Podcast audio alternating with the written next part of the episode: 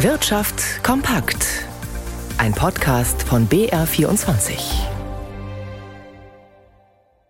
Im Studio Dirk Filzmeier. In deutschen Zügen und Bussen werden immer häufiger Mitarbeiter von den Fahrgästen angegriffen, ähnlich wie es auch schon bei Sanitätern der Feuerwehr oder auch der Polizei bekannt ist. Die Eisenbahn- und Verkehrsgewerkschaft EVG hat deshalb jetzt eine gemeinsame Kampagne mit dem Bundesverkehrsministerium gestartet, um hier Abhilfe zu schaffen. Birgit Habrath. Auch Volker Wissing fährt ab und an mit der Bahn und auch der Bundesverkehrsminister ärgert sich über Verspätungen oder Zugausfälle. Aber das an denjenigen auszulassen, die vor Ort ihren Dienst tun, ist nicht fair. Und es sind bei weitem keine Einzelfälle, in denen Zugpersonal beschimpft oder gar körperlich angegriffen wird. Die Gewerkschaft spricht von fast 15.000 Vorfällen im letzten Jahr und über 3.000 Fällen von Körperverletzung.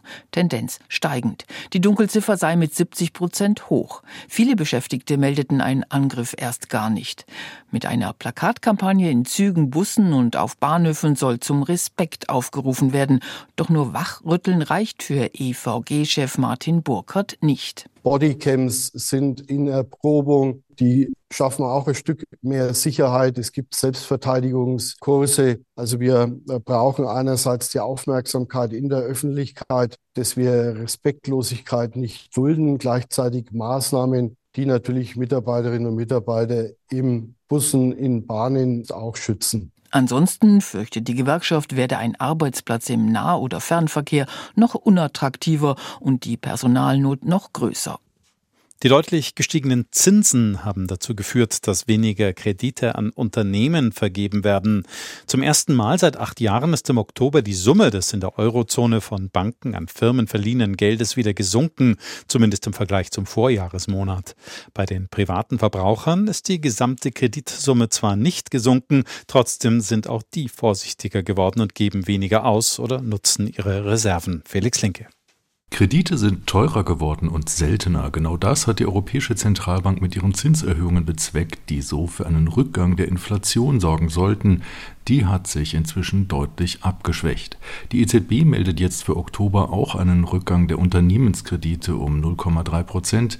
Das hängt mit rückläufigen Geschäftserwartungen zusammen. In Deutschland geht es dabei vor allem um die schlechten Aussichten für die Bauwirtschaft.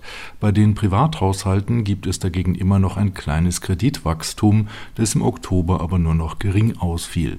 Eine weiterhin rückläufige Geldmenge lässt darauf schließen, dass einige Verbraucher verstärkt auf Ersparnisse wie etwa Bankeinlagen zurückgreifen, statt neue Schulden zu machen. Von der EZB wird im Dezember erneut eine Zinspause erwartet. Für eine Zinssenkung sei es dagegen viel zu früh, sagte Bundesbankpräsident Joachim Nagel. Das hohe Zinsniveau müsse vorerst bleiben, um die Inflation weiter Richtung 2 Prozent zu drücken, so Nagel weiter, der deshalb mit noch weniger Wachstum rechnet. Die Bundesbank sei aber zuversichtlich, dass es nicht zu einem harten Einbruch der Konjunktur kommt. Von dem Marktforschungsunternehmen GfK Nürnberg kommt heute die Meldung, die Stimmung der Verbraucher habe sich etwas aufgehellt.